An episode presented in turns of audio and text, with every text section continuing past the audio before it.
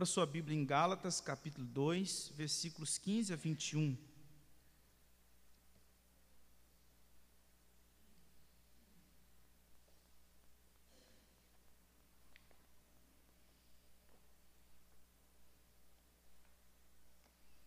Gálatas, capítulo 2, versículos 15 a 21.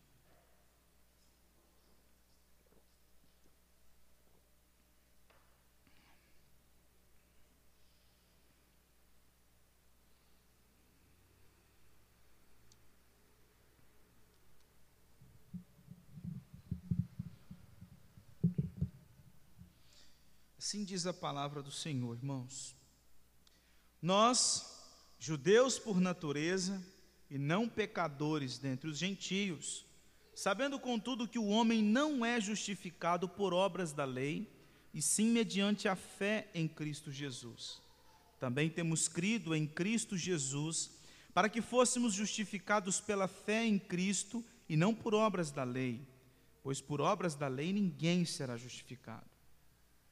Mas se procurando ser justificados em Cristo, fomos nós mesmos também achados pecadores, dar-se-á o caso de ser Cristo ministro do pecado?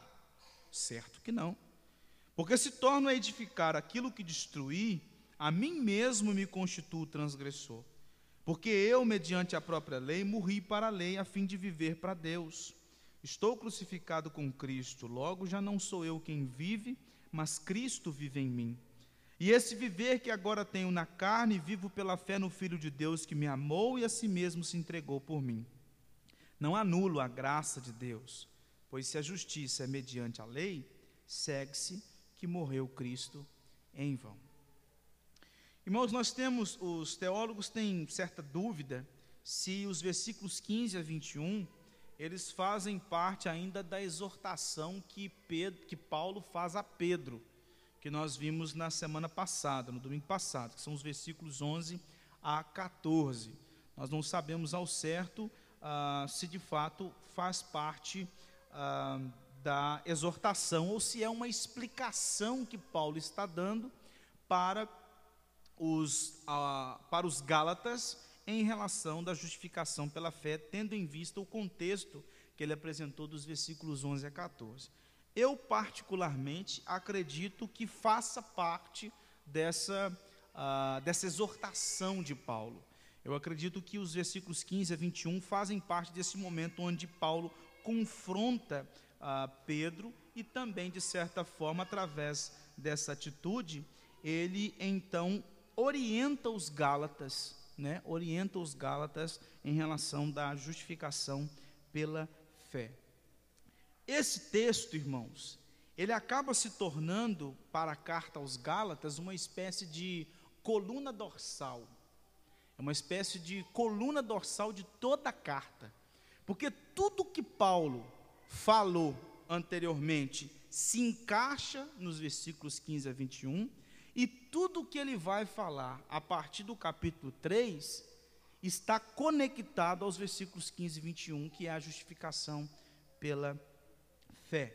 E aqui Paulo vai explanar, como ele já começa falando isso nesses versículos 15 a 21, mas acaba se tornando um pouco mais, ah, um pouco mais ah, ah, ah, aberto a partir do capítulo 3, quando ele entra com a figura de Abraão, pelo fato de a igreja ser composta de um novo povo.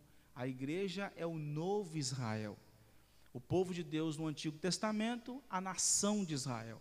Agora, no Novo Testamento, através da obra de Cristo Jesus, Israel agora não é uma nação, mas Israel é um povo. E então todos aqueles que estão em Cristo Jesus, independentemente de tribo, de nação, de classe social, de sexo, de cor, esses fazem parte da comunidade da fé, que é o novo Israel de Deus. Paulo então vai tratar nesses versículos 15 a 21 de que a lei ela é completamente incapaz de justificar o homem. O homem não é justificado de maneira alguma pela lei de Deus, porque todos os homens são pecadores. E sendo todos os homens pecadores, ninguém consegue cumprir a lei de Deus cabalmente. Ninguém consegue ser perfeito aos olhos do Senhor, exatamente pelo fato de serem pecadores. Então, Paulo trata isso, dizendo que não só gentios são pecadores, porque os judeus tinham essa percepção de que eles eram o povo santo, o povo separado de Deus, e os gentios eram aquelas pessoas que não prestavam. Mas Paulo trata no texto de que gentios e judeus estão todos no mesmo barco, no que diz respeito ao estado de sua alma. Precisam da justificação pela fé. Só podem se tornar justos através da fé em Cristo Jesus. Então, os dois temas que Paulo trata aqui dos versículos 15 a 21 é justificação e união com Cristo. Ele vai tratar que nós somos justificados mediante a fé em Cristo Jesus, nós somos declarados justos mediante a fé em Cristo Jesus, e a, a justificação nos conduz à união com Cristo, onde assim nós somos um único corpo com Cristo Jesus. Então, esse texto de 15 a 21 é onde Paulo declara que a justificação pela fé em Cristo ela nos torna mortos para a lei e vivos para Deus. Vamos ver aqui os versículos 15 a 18, onde Paulo trata do fato de nós sermos justificados mediante a fé em Cristo. Nós, judeus por natureza e não pecadores dentre os gentios, sabendo contudo que o homem não é justificado por obras da lei, e sim mediante a fé em Cristo Jesus. Também temos crido em Cristo Jesus para que fôssemos justificados pela fé em Cristo e não por obras da lei, pois por obras da lei ninguém será justificado. Mas se procurando ser justificados em Cristo, fomos nós mesmos também achados pecadores, dar-se ao caso de ser Cristo o ministro do pecado? Certo que não. Porque se torno a edificar aquilo que destruí, a mim mesmo me constituo transgressor.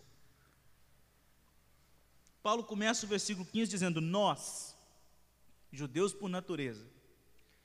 Ah, eu acredito que, por mais que alguns tendem a não acreditar que de 11 a 14, a, a 15 a 21 seja uma continuação de 11 a 14, eu acredito que pelo fato de Paulo tratar que nós, judeus por natureza, tendo em vista que ele estava num contexto em que Pedro e outros judeus estavam fazendo essa separação de judeus e gentios, Paulo começa o versículo 15 dizendo: Nós, judeus por natureza, ou seja, nós que somos a nação eleita de Deus, o povo que Deus escolheu em Abraão, nós que somos ali da linhagem, nós que fazemos parte deste povo que recebeu da parte de Deus a lei.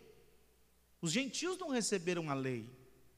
Nós somos a nação, o povo escolhido, dentre tantas pessoas, dentre tantos povos na humanidade, Deus escolheu Israel e revelou a lei para Israel. Todos os profetas que Deus levantou para tratar o seu povo são judeus. E não só isso, como a salvação, como inclusive Jesus fala para a mulher samaritana, a salvação vem dos judeus porque Jesus, o Messias, é um judeu. Então Paulo diz assim: nós judeus por natureza e não pecadores dentre os gentios. Paulo está dizendo aqui: nós não somos aqueles que não foram separados, nós não somos aqueles que estão soltos no mundo. Se nós formos lá para Efésios capítulo 2, que foi um texto que nós já até expomos aqui, Paulo diz nos versículos 11, 12, 13, que os, os gentios eram aquelas pessoas que estavam soltas no mundo, sem Deus no mundo, estavam fora da aliança, fora da comunidade da fé. Deles não eram os profetas, deles não era a lei. Então era um povo separado, um, po um povo excluído, melhor dizendo. Já o povo de Israel, a nação de Israel, era eleita. E por ser nação eleita, nação separada por Deus, para ser bênção entre todas as nações. Só que Paulo, diz assim: Nós, judeus por natureza e não pecadores dentro dos gentios, sabendo, contudo, que o homem não é justificado por obras da lei, e sim mediante a fé em Cristo. Ou seja, Paulo ele deixa claro aqui que judeu, que é judeu de verdade, judeu ortodoxo, sabe que em nenhum lugar do Antigo Testamento, nenhum profeta disse que é possível ser salvo pelo cumprimento da lei. Por isso que é inadmissível essa ideia de que o Antigo Testamento é o tempo da lei e o Novo Testamento é o tempo da graça. Porque no Antigo Testamento todo mundo que foi salvo foi salvo pela graça do mesmo jeito que agora. Porque ninguém é salvo pelo cumprimento da lei. Então o judeu ortodoxo sabe, sabendo contudo que o homem não é justificado por obras da lei, mas o judeu ortodoxo, ele tinha essa fé no Messias que viria. Ele não sabia o nome dele. E agora Paulo diz qual é esse Messias. Deus dá, é, Paulo dá nome para esse Messias. Nós cremos, nós somos justificados mediante a fé em Cristo. Aí olha só, também temos crido em Cristo Jesus, para que fôssemos justificados pela fé em Cristo e não por obras da lei, pois por obras da lei ninguém será justificado. Olha só, nós judeus, não pecadores gentios, também temos crido em Cristo Jesus. O que, que Paulo está dizendo aqui? Os judeus e nós somos salvos pelo mesmo Messias. Nós somos salvos do mesmo jeito. Os gentios que estavam sem Deus no mundo, os gentios que estavam sem a aliança, sem a comunidade da aliança, estavam do lado de fora são salvos do mesmo jeito que aqueles que estão do lado de dentro. Então, por isso que dos versículos 11 a 14, Paulo diz para Pedro: Pedro, nós somos salvos do mesmo jeito. Como que você pode fazer que gentios vivam como os judeus? Como que você pode fazer isso, sendo que a salvação é uma só, só existe uma maneira de sermos salvos? Nenhum tipo de obediência pactual nos salva, somente a fé em Cristo Jesus. Lá em Romanos capítulo 3, os versículos 28 a 31, Paulo disse o seguinte: Opa. Concluímos, pois, que o homem é justificado pela fé, independentemente das obras da lei. É porventura Deus somente dos judeus? não é também dos gentios? Sim, também dos gentios, visto que Deus é um só, o qual justificará por fé o circunciso, ou seja, o judeu, e mediante a fé o incircunciso, ou seja, o gentio. Anulamos, pois, a lei pela fé? Não, de maneira nenhuma. Antes confirmamos a lei. Judeus e gentios são salvos do mesmo jeito. Não tem diferença. Não tem diferença. Tanto judeus quanto gentios também são, estão perdidos do mesmo jeito. Paulo trata isso muito bem em Romanos capítulo 2, 3, 4 e 5. Existe uma, um momento em capítulo 3, versículo 9 e 10, que Paulo diz assim: que se conclui, temos nós, judeus, qualquer vantagem? Ou seja, nós temos algum tipo de vantagem em relação aos gentios? Não, de forma nenhuma pois já temos demonstrado que todos, tanto judeus como gregos, estão debaixo do pecado, como está escrito: não há justo nenhum sequer. Ninguém é justo aos olhos do Senhor. Judeus não são justos porque são o povo da aliança. Judeus são justos se são justificados em Cristo Jesus. Gentios não são justos, mas podem ser justificados em Cristo Jesus. Sendo assim, diante do Evangelho, já não existe mais essa distinção entre judeu e gentio. Acabou. Isso é uma distinção do Antigo Testamento. Hoje, o que, que define quem é ou não é povo de Deus? Quem crê e não crê. A diferença é essa. Se amanhã ou depois nós tivermos um judeu, um judeu nato, não esse pessoal aí que, que vai criando, vai procurando em árvore genealógica para ver se tem uma linhagem judaica. Aí descobre lá um tataravô que era judeu e tal, e aí fala que também é judeu. Não, estou falando um judeu nato, que chegar aqui falando em hebraico. Se um judeu chegar aqui, ele se converter, ele passa a fazer parte do nosso povo. Ele serve o mesmo Deus. Mas enquanto ele não se converter, ele ainda não faz parte da comunidade da fé. mesmo sendo judeu. Aí você pensa, poxa, mesmo sendo judeu, porque hoje Deus não tem uma relação mais com a nação, Deus tem uma relação com um povo que está em Cristo Jesus pela. Então nós, vimos, nós vemos aqui nesse texto que a justificação, ela não é algo que nós conquistamos, não é algo que nós corremos atrás até sermos de fato justificados. A justificação é um ato gracioso de Deus. A justificação é Deus quem nos dá, porque lá na cruz do Calvário, como nós já tratamos aqui na escola bíblica, a respeito da troca maravilhosa que Martinho Lutero tanto defendeu, lá na cruz do Calvário, Cristo Jesus recebeu por imputação os nossos pecados. Lá na cruz do Calvário, ele foi condenado no nosso lugar, porque os nossos pecados estavam sobre ele. Ele recebeu por imputação. E assim nós também, mediante a fé, recebemos a justiça dele por imputação. Então Deus, por misericórdia, por graça, por amor, decide nos justificar por causa da justiça de Cristo Jesus. Só que as obras da lei fazem parte da nossa caminhada cristã. Paulo não está aqui de maneira nenhuma rejeitando as obras da lei, tanto que em Efésios capítulo 2, versículos 8 a 10, ele diz que nós somos salvos pela graça para vivermos na prática de boas obras. Só que essas boas obras não são agora meios para justificação. Essas boas obras são maneiras de nós glorificarmos o nome do nosso Deus. Então nós percebemos que aqui pode parecer, pelo menos aparentemente, que existe uma espécie de uh, existe uma espécie de, de, de briga entre fé e obras. Existe uma espécie de briga, como se a fé e obras estivessem inimigas, fossem inimigas nessa situação. Mas não é. Alguns, inclusive, com base num texto como esse, pega Paulo e pega Tiago e diz assim: aqui, ó, estão falando duas coisas diferentes. Paulo está pregando nesse texto aqui que a justificação é pela fé.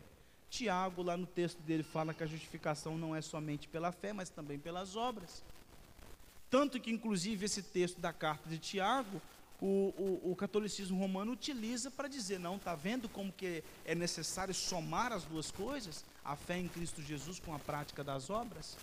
Porque estas duas coisas que nos justificam. Só que Paulo não está falando disso aqui.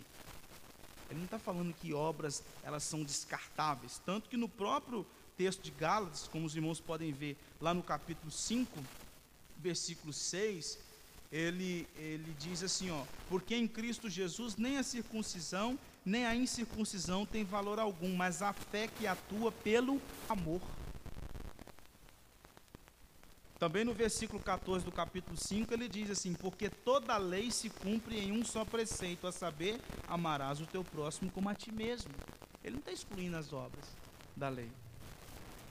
Capítulo 6, versículo 6 a 10, ele diz assim: mas aquele que está sendo instruído na palavra, faça participante de todas as coisas boas aquele que o instrui. Não vos enganeis, de Deus não se zomba, pois aquilo que o homem semear, isso também se fará. Porque o que semeia para a sua própria carne, da, da carne colherá corrupção. Mas o que semeia para o Espírito Santo colherá a vida eterna. E não nos cansemos de fazer o bem, veja bem, porque a seu tempo ceifaremos, se não desfalecermos. Por isso, enquanto tivermos oportunidade, façamos o bem a todos, mas principalmente aos da família da fé. Paulo não está contra obras da lei. Ele só está dizendo que obras da lei não justificam. O que justifica é a fé em Cristo Jesus. Assim como Tiago, na sua carta, também não está dizendo que existe uma harmonia, ou melhor, uma junção entre obras e lei. Não, não é isso que ele está tratando. Ele está dizendo assim: uma pessoa que é verdadeiramente salva, ela demonstra essa salvação pela, pela prática de boas obras.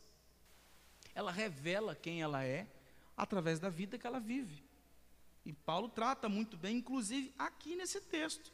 Logo já não sou eu quem vive, mas Cristo vive em mim.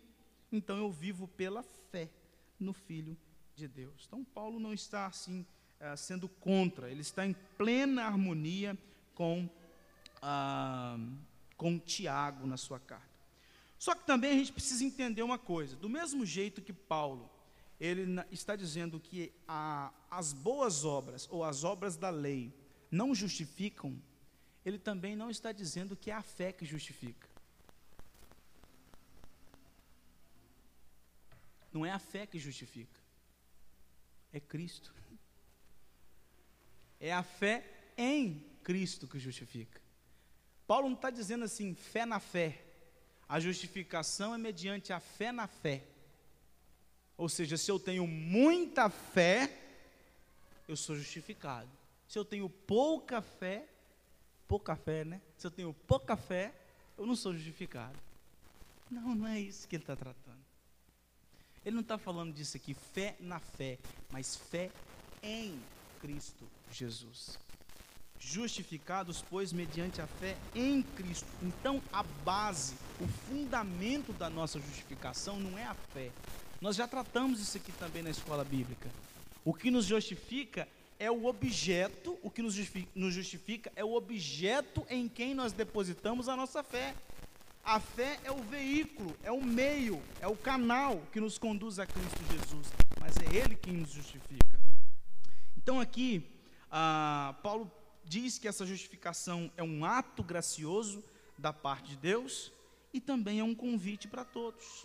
É um convite para todas as pessoas para se arrepender e aceitar essa justiça que só está em Cristo Jesus. Ou seja, não adianta ficar correndo por uma justificação por méritos. E aí o versículo 17 vem assim: talvez seja uma espécie de resposta aos cristãos judaizantes.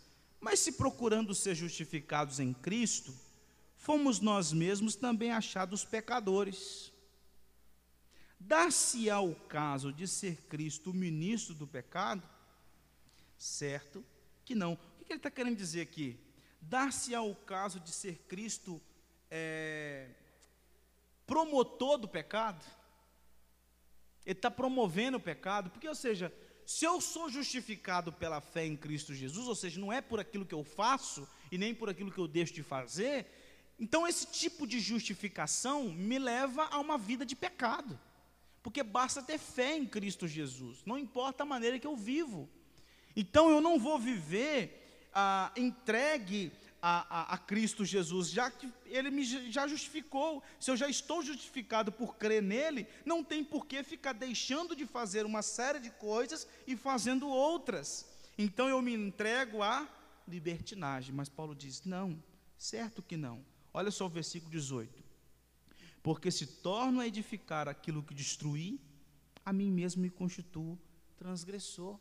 Ou seja, se eu ah, restauro a lei, se eu restauro a lei de Deus como meio de transformação, como meio de justificação, eu estou edificando sobre algo que foi destruído. Eu estou, eu estou edificando sobre algo que está ah, destruído. É voltar para algo que já se perdeu. Paulo disse isso em Romanos capítulo 6, versículos 1 e 2. Que diremos, pois? Permaneceremos no pecado para que seja a graça mais abundante? Ou seja, já que Cristo nos justificou pela fé, então vamos nos entregar ao pecado? Paulo diz: de modo nenhum. Como nós viveremos ainda no pecado, nós, os que para ele morremos? Como se entregar ao pecado se estamos em Cristo Jesus? Se morremos para o pecado. Vale ressaltar aqui algumas coisas. A primeira delas é que Paulo não está escrevendo para uma igreja e nem mesmo confrontando ensinos daqueles que eram legalistas. Porque o legalismo ele prega o quê? Justificação tão somente pela prática da lei. E não era isso que os cristãos judaizantes estavam defendendo. Eles não descartavam a fé em Cristo. Então fé estava lá. Na verdade, eles eram o que nós podemos chamar de nomistas. Ou seja, Cristo sim, nós temos que nos agarrar a Cristo Jesus, nós temos que crer em Cristo Jesus, nós temos que ter Cristo Jesus como nosso Senhor, mas não vale ficar só nisso. É preciso anexar ao que Cristo fez através da prática de boas obras. Então, para os cristãos judaizantes, para os nomistas, a salvação é fé mais obras. Para ser salvo, creia em Cristo Jesus e cumpre a lei. Se você crê e cumprir a lei, você é salvo. Se você só acreditar, você não vai ser salvo. Se você só depositar a fé em Cristo Jesus, você não vai ser salvo. Você tem que fazer por onde? Essa que é a, a, a, a pregação dos cristãos judaizantes. E Paulo está cortando na raiz esse tipo de ensinamento. Porque a fé é tão, a, a, a salvação, a justificação é tão somente pela fé em Cristo Jesus. Qualquer maneira de somar a obra de Cristo é reconstruir a doutrina da salvação pelas obras da lei. Mesmo que Cristo esteja ali como uma espécie de enfeite, mas a verdade acaba se dando uma busca por uma salvação por méritos, né? E aí Paulo está dizendo, agora Moisés não é mais o fundamento. O fundamento é Cristo. O fundamento é Cristo Jesus. Agora, dos versículos 19 a 21, Paulo diz que essa justificação, ela nos une a Cristo Jesus. Veja bem, porque eu, mediante a própria lei, morri para a lei, a fim de viver para Deus. Estou crucificado com Cristo, logo, já não sou eu quem vive, mas Cristo vive em mim. E esse viver que agora tenho na carne, vivo pela fé no Filho de Deus, que me amou e a si mesmo se entregou por mim. Não anulo a graça de Deus, pois se a justiça é mediante a lei, segue-se que morreu Cristo em vão. Lá em Romanos capítulo 5, Paulo fala dos dois Adões. O primeiro Adão nos conduziu para fora do Éden. O primeiro Adão pecou contra Deus. E por nós estarmos unidos ao primeiro Adão, nós também fomos para o lado de fora. Por estarmos unidos a este cabeça federal, nós também somos pecadores. Agora, o segundo Adão levantado por Deus, na ocasião, Paulo explica muito bem que esse segundo Adão é Cristo Jesus, este segundo Adão nos leva de volta para a relação com Deus. Esse segundo Adão nos traz vida, enquanto o primeiro Adão trouxe morte. Então, agora, unidos a Cristo Jesus, nós estamos vivos, nós estamos em verdadeiro relacionamento com o nosso Senhor e Redentor. Por isso que em Gálatas capítulo 2, versículo 19, Paulo disse: Porque eu, mediante a própria lei, morri para a lei, a fim de viver para Deus. Estou crucificado com Cristo. Ele usa aqui algumas expressões, a primeira dela é estou crucificado com Cristo, porque ele está querendo dizer o seguinte: na cruz eu fui também crucificado, porque lá estava sobre Cristo os meus pecados. Ele tomou sobre si as minhas mazelas, as minhas transgressões. Ele tomou uma mentira que era minha, não dele. Ele tomou um adultério que era meu, não dele. Ele tomou uma sonegação de impostos que era minha, não dele. Ele tomou sobre si uma impureza que era minha, não dele. Ele tomou sobre si uma inveja que não era dele, era minha. Todos esses pecados são meus. E quando Cristo subiu no madeiro, ele foi feito maldito diante de Deus, lá eu estava com ele.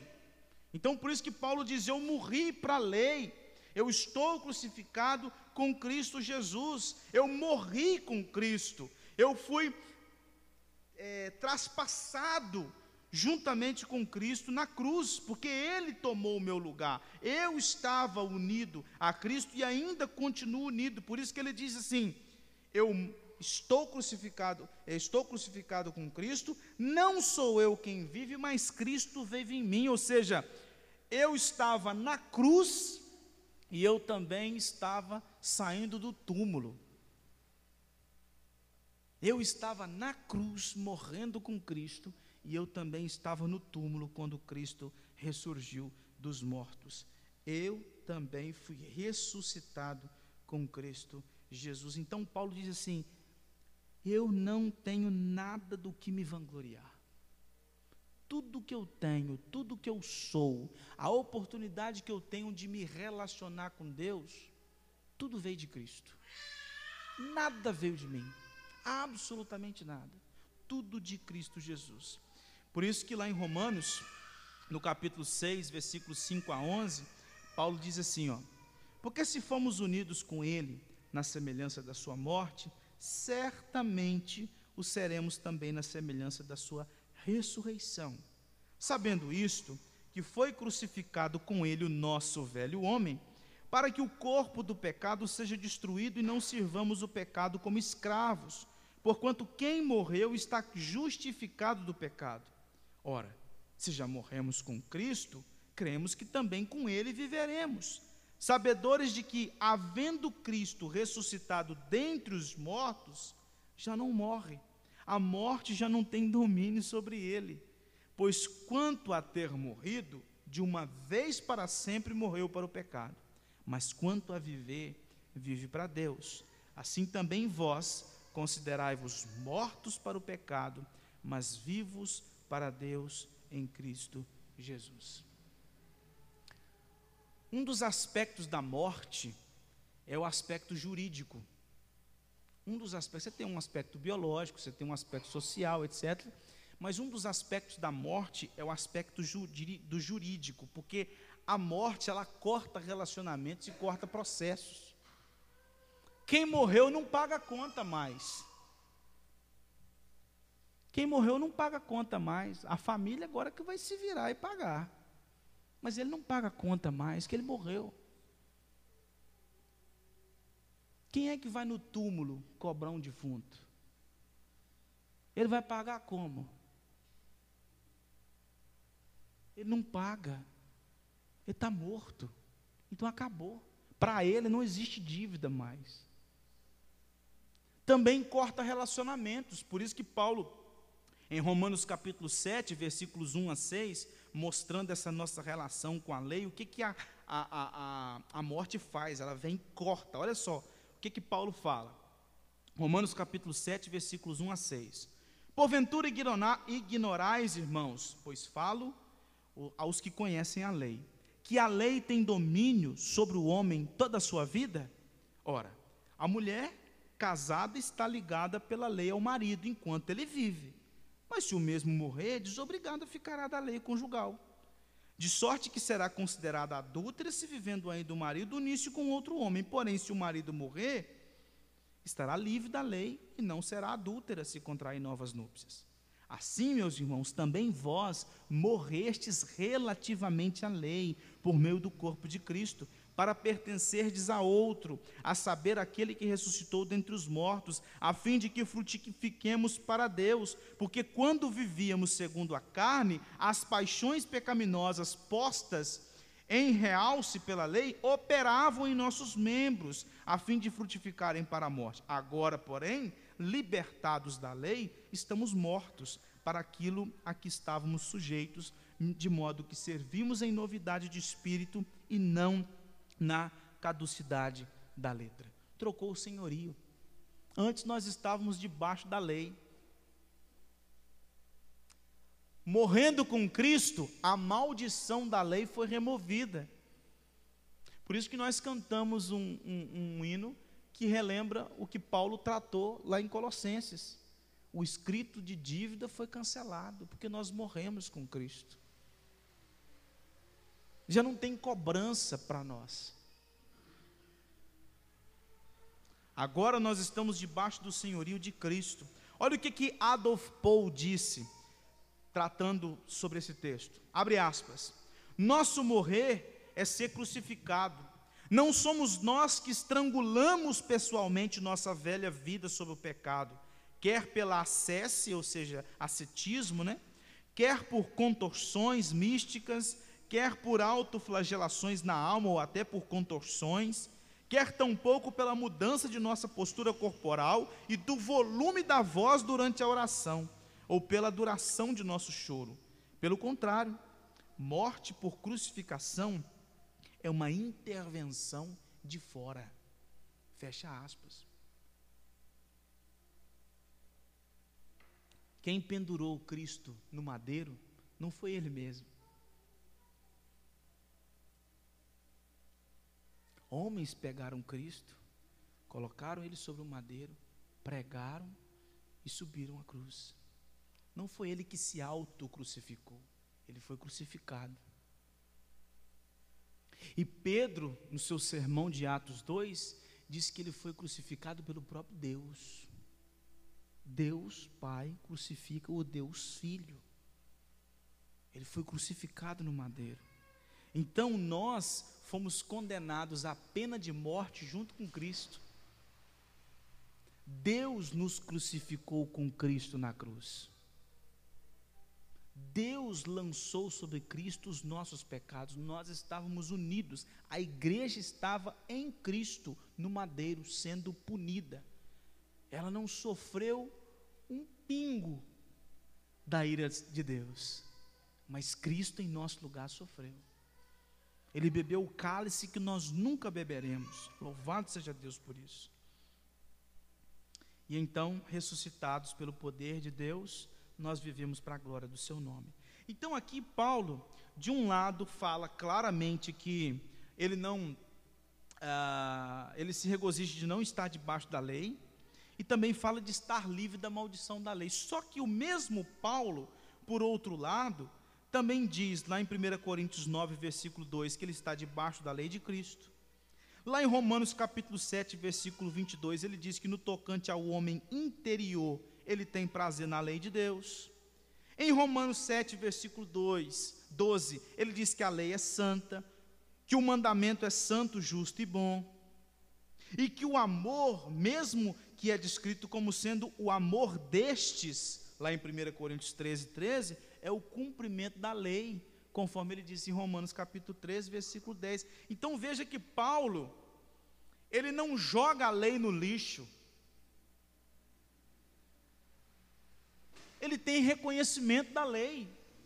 Ele sabe que a lei é boa, que a lei é santa, que a lei é justa, que a lei é, é, é maravilhosa, que ele tem prazer. Por quê? Porque ela revela o caráter de Deus. Mas ao ser justificado, ele não é justificado por ela. Por isso que ele diz aqui, o versículo 20: Logo já não sou eu quem vive, mas Cristo vive em mim. Eu estou agora habitado em, por Cristo Jesus, eu sou habitado por Cristo eu estou ligado a Cristo Jesus, eu ressuscitei com Cristo dos mortos, eu tenho uma nova vida, eu fui lavado e remido pelo sangue dele, eu faço parte do povo de Deus, e esse viver que agora eu tenho na carne, ou seja, essa vida que eu levo enquanto eu estou aqui nesse mundo, eu vivo pela fé.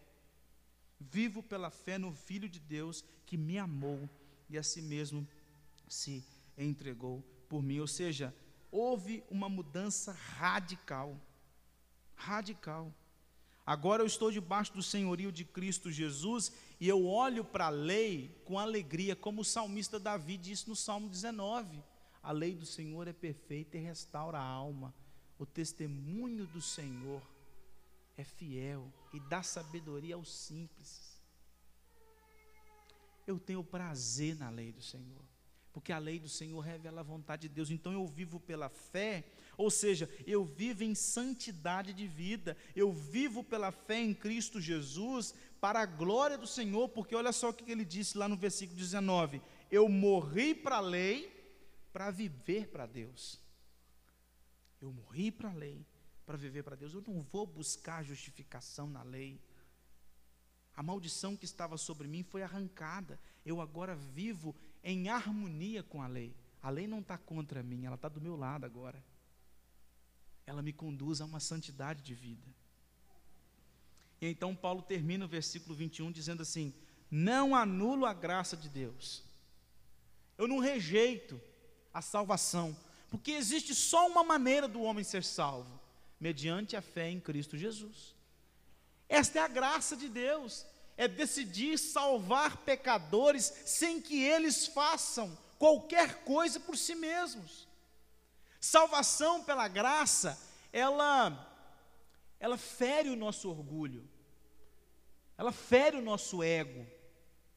Porque ela diz para mim e para você: olha, você não tem condições nenhuma. Esquece. Você não tem condições de mover uma palha por você.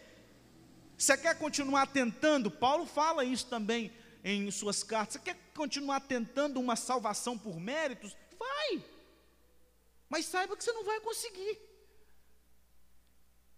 E muitas pessoas às vezes rejeitam o evangelho de Cristo porque elas querem ter o mérito de sua salvação. Elas querem dizer assim: eu conquistei. Eu conquistei.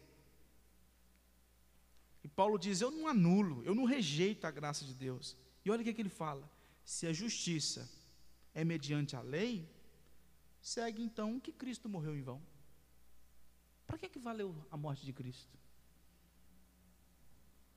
Então a morte de Cristo nada mais foi do que um modelo a ser seguido. É como se Cristo tivesse vindo neste mundo e, dito assim: olha, vocês querem ser justificados? Viva do meu jeito.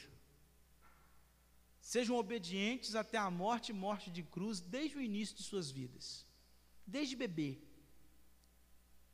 E aí a gente ficaria a vida inteira lutando para ter a perfeição de Cristo, a fim de sermos salvos.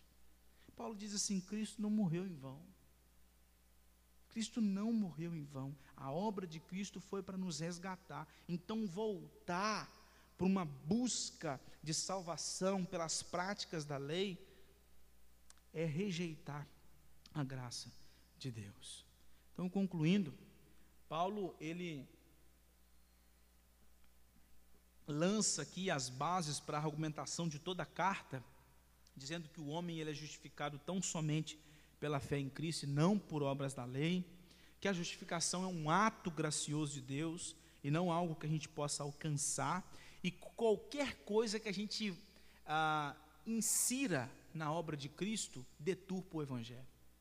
Qualquer coisa, se você acredita que você pode ser salvo através da fé em Cristo Jesus, somada, por exemplo, à entrega dos dízimos e ofertas, somadas a, a uma vida de santidade, de pureza, de não entrega para uma vida de imoralidade, esqueça, você está anexando algo à obra de Cristo Jesus. Ou Cristo te salva ou nada te salva. Ou Cristo é tudo ou Cristo é nada. Não tem meio termo.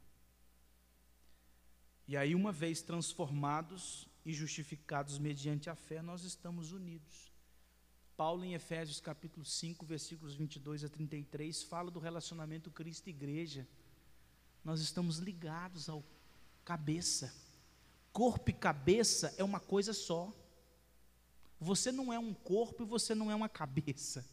Você é uma junção de cabeça e corpo. Se chegar aqui um corpo sem cabeça, eu vou sair correndo. Porque está errado. E também se chegar uma cabeça rolando aqui sem corpo, também eu vou sair correndo. Porque as duas precisam, as duas partes estão juntas, unidas, ligadas. E Paulo disse isso em Efésios capítulo 5, 21 a 22 a 33.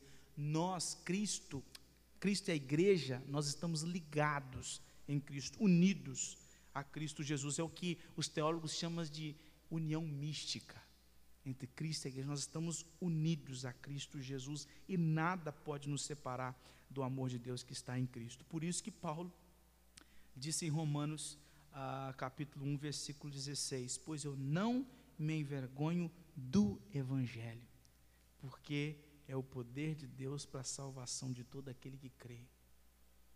Eu não tenho vergonha da única maneira de salvar o homem, porque o Evangelho é o poder de Deus.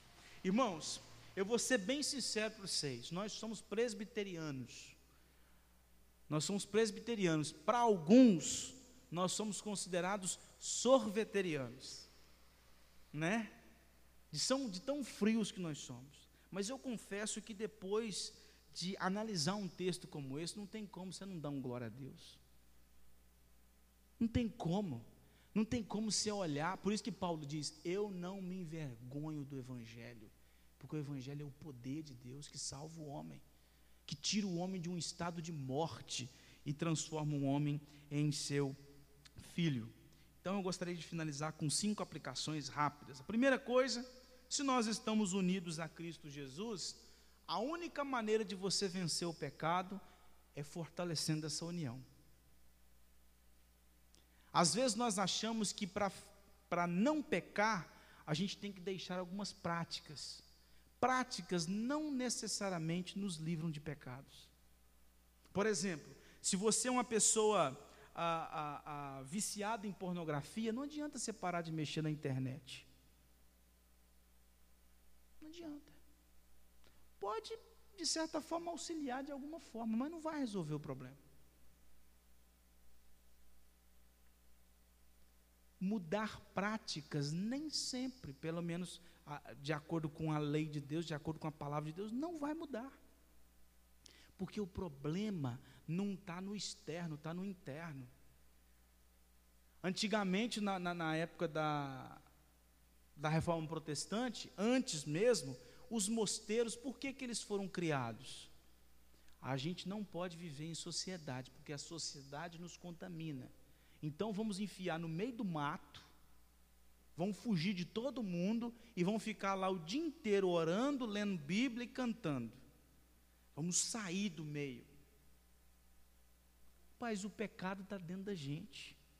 O pecado não está numa tela de, de, de, de, celular e nem numa tela de computador. Ali estão incentivos. Ali estão talvez gatilhos, mas não o pecado. O pecado está aqui dentro. Então, para vencer o pecado, o que, que eu tenho que fazer? O que Paulo disse em Efésios capítulo 3, versículo 16: habite Cristo em vosso coração. Então, se eu quero vencer o pecado, eu tenho que buscar fortalecer a minha união com Cristo. Porque no dia que eu tiver mais deleite por Cristo, eu vou ter mais nojo pelo pecado. No dia que Cristo for o meu prazer, eu vou transformar não o meu prazer em algo miserável, nojento, pecaminoso, mas eu vou tornar esse prazer algo agradável, que é uma relação com o Senhor. Para fugir do pecado, eu preciso me relacionar mais com Cristo Jesus. Segundo lugar, crucificados com Cristo, nós estamos livres de toda a maldição da lei. A lei que estava contra mim e contra você, agora foi removida. A gente não tem, a gente não está mais debaixo da maldição. Nós estamos em Cristo, nós morremos com Cristo e ressurgimos com Cristo. Então a lei não tem mais poder condenatório sobre nós. Já nenhuma condenação há para aqueles que estão em Cristo Jesus. Terceiro lugar, ressuscitados com Cristo, nós devemos viver para a glória de Deus. Porque Paulo disse: Eu morri para a lei para viver para Deus. Então, nossa vida aqui nesse mundo tem que ser para a glória de Deus.